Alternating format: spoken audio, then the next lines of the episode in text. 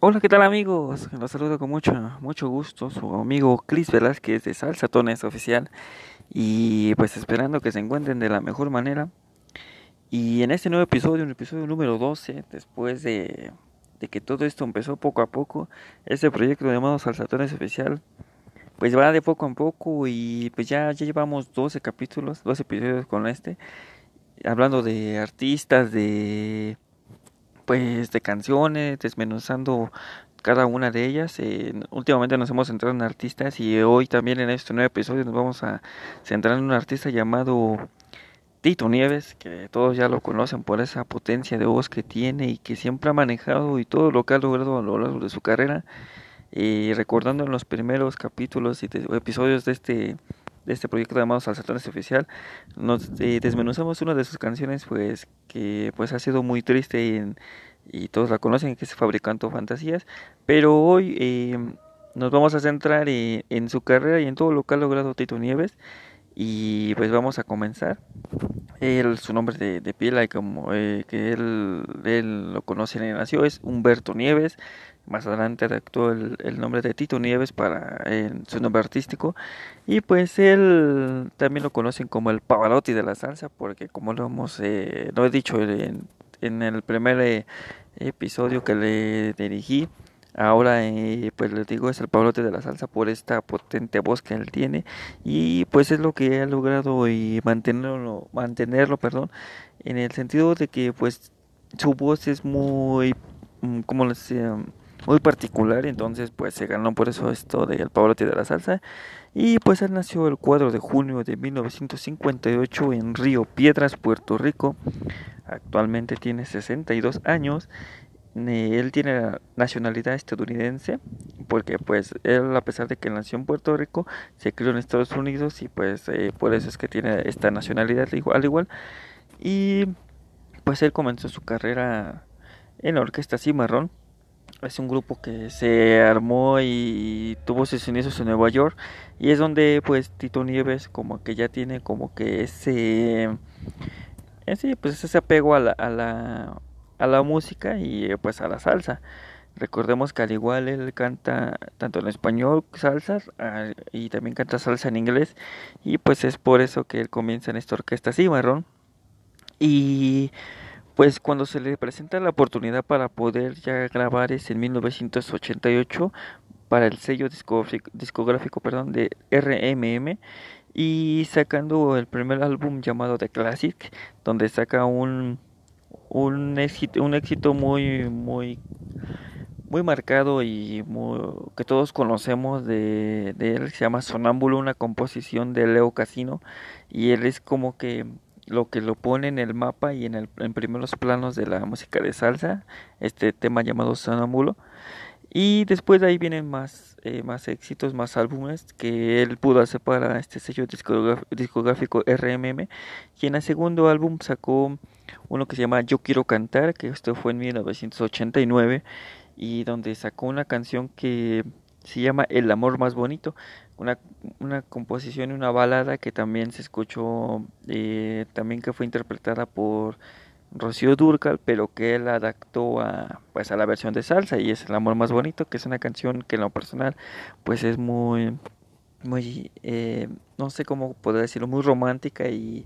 con un toque de, de la voz de, de, Tito Nieves muy particular que la hace increíblemente espectacular. Eh, para la tercera producción, eh, sacó una que se llama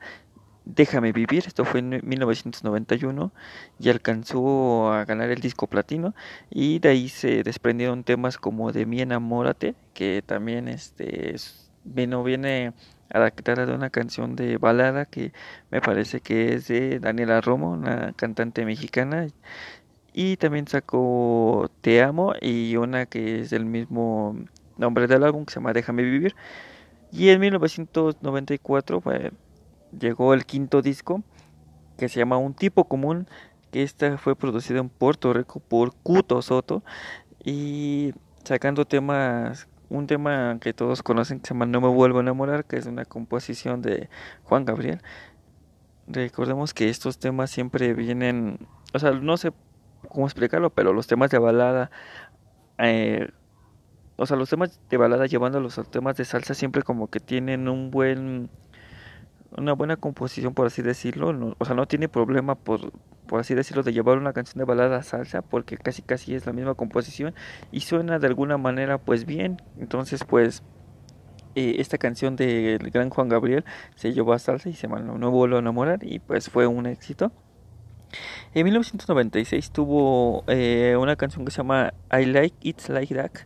que pues como le digo él canta en inglés y tuvo pues un gran apogeo porque pues le ayudó mucho también a seguir a su carrera y pues esa canción eh, en este año pues lo catapultó a más adelante en el siguiente año en 1997 asociarse con, eh, con Héctor Lavoe y su orquesta.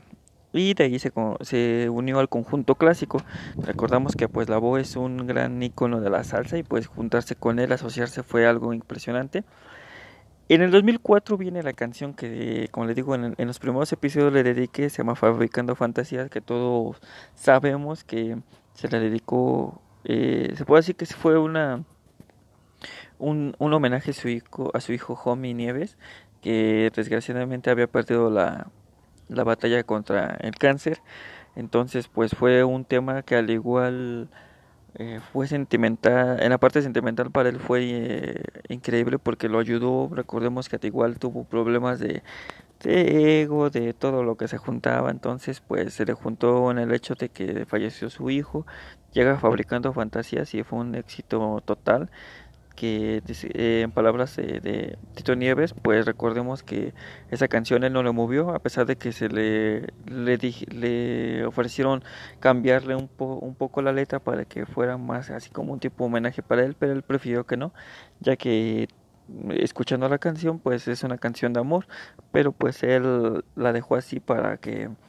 o sea, como que él lo sintió que fue un algo de su hijo para él de sabes que no le muevas esto va a ser un éxito pero te igual me vas a recordar y pues qué bueno porque pues la canción fue increíble y, y como le digo pues fue un homenaje para su hijo y al igual pues le ayudó a, a estar en los primeros eh, las primeras listas de popularidad de ese, de ese año y al igual también sacó en ese año una canción que se llama Ya no queda nada que fue una colaboración con la India, Nicky Jam y K-Mile. Eh, pues recordemos que también fue una canción que pegó y pues eh, fue algo distinto a lo que él venía haciendo, o sea, te iba un toque de salsa, pero pues, eh, o sea, el toque de salsa era tanto de él y la India y un poco del urbano, por así decirlo, del reggaetón de Nicky Jam y de Kimail. Y pues pasaron los años y en el, en el 2005 eh, lanzó el álbum Hoy, Mañana, Hoy, Mañana y Siempre, y de ahí salieron canciones que se llama Esa Boquita o Tu Belleza, que tuvieron también un gran éxito en, las listas de popularidad y eh, pues ayudando a su carrera a seguir manteniéndose pues en vigencia. Y ya eh, dos años más tarde, en el 2007, lanzó canciones clásicas del compositor eh, y cantante mexicano Marco Antonio Solís, que las adaptó a la salsa y pues, pues escucharon de alguna manera pues muy bien. La verdad, como siempre lo he dicho, la balada y esas canciones de Marco Antonio Solís, eh, ahora cuando, bueno, en ese, en ese entonces las pasó a salsa, pues escucharon de una manera increíble y como que dándole un tipo de homenaje al cantautor eh, mexicano. recordemos que Tito Nieves pues siempre como que ha pasado esas canciones de baladas a salsa, ya que él las puede interpretar de una manera muy particular y siempre dándole un toque y estilo pues claro. Y pues eh, comentándolo en lo personal, pues siempre he pensado que Tito Nieves tiene una increíble voz y que cada canción que él toca pues es muy increíble ese tono de voz es, es este muy como le he dicho muy particular y pues ayuda mucho en, en, la salsa ya que también ha tenido infinidad de colaboraciones ha estado eh, recuerdo uno que estuvo con Gilberto Santa Rosa interpretando la de canción la de la de Vivir sin ella me eh, toca eh, canta la canción con Gilberto Santa Rosa con Luis Enrique y con Eddie Santiago y cuando él llega a la parte de turno se puede decir, pues, o sea, vivir sin ella, tú la escuchas con Gilberto Santa Rosa y pues, o sea, sabes que es él y que, y que está increíble, pero también escuchar el tono de voz de, de Tito Nieves es, este, pues, de una manera muy, muy espectacular. Eh, me gusta mucho su música de Tito Nieves, por eso hoy hablé de, de su carrera. Sé que pues no son los datos muy concretos porque pues al igual ¿Cómo lo puedo explicar? Pues hay más este que desmenuzar de este, de este tema, pero pues me agradó y es, me agradó siempre su carrera y por eso hoy le dediqué este episodio número 12 al señor Tito Nieves, al Pavarotti de la salsa y esperando que les haya gustado y que alguno de, y que al igual si alguno de estos datos no sabía, pues, pues ahora que ya lo saben, pues eh, pues no sé, se pongan a escuchar un poco de su música y ahí bailando y estando en estos días de que tomas a lo mejor seguimos en pandemia y esperando salir muy pronto de esto para poder ir a bailar y seguir escuchando la música de, por ejemplo, de Tito Nieves y estar tranquilos eh, con tu pareja o con amigos disfrutando de la música de la salsa. Y pues muchas gracias por seguir sintonizándome eh, en todos los países que, eh, que he estado entiendo que me han escuchado y muchas gracias. Yo sé que esto no es como que lo más profesional que puedo llegar a, estar, pero es con mucho cariño y igual mucho respeto para cada país porque yo sé que cada artista que ha estado y salido de pues de, este, de estos países pues siempre los ha dejado muy en alto. Los saludos de su amiga Chris Velázquez desde México y con mucho eh, cariño para todos los que me escuchan. Muchas gracias. Esperando que les guste cada episodio de Salsazones Oficial y dándole esa difusión para que seguir escuchándome y ayudando a esto. Eh, los saludo y con mucho gusto los nos estamos sintonizando en el siguiente capítulo de Salsatones Oficial. Cuídense mucho y nos vemos. Bye.